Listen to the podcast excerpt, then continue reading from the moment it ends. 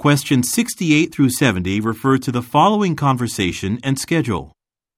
Hi, I'm calling about my booking for next month. May I have your name, please? My name is Brent Cooper and I'll be checking in on the 6th, but I was wondering, could I add another night to my stay? I'm sorry, Mr. Cooper, but we're fully booked that week.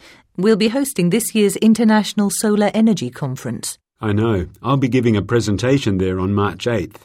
I changed my return flight so I could attend the closing banquet on the third day. I'll fly out the following morning. Well, we do have a partner hotel that's nearby, across from the stadium. This morning they still had rooms available. Would you like me to call them for you? I'd really appreciate that. Number 68. Why did the man call the woman?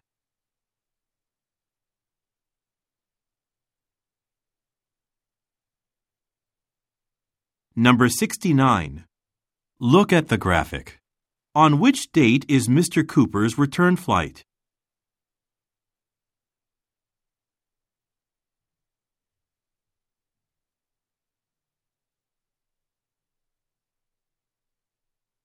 Number 70. What does the woman offer to do?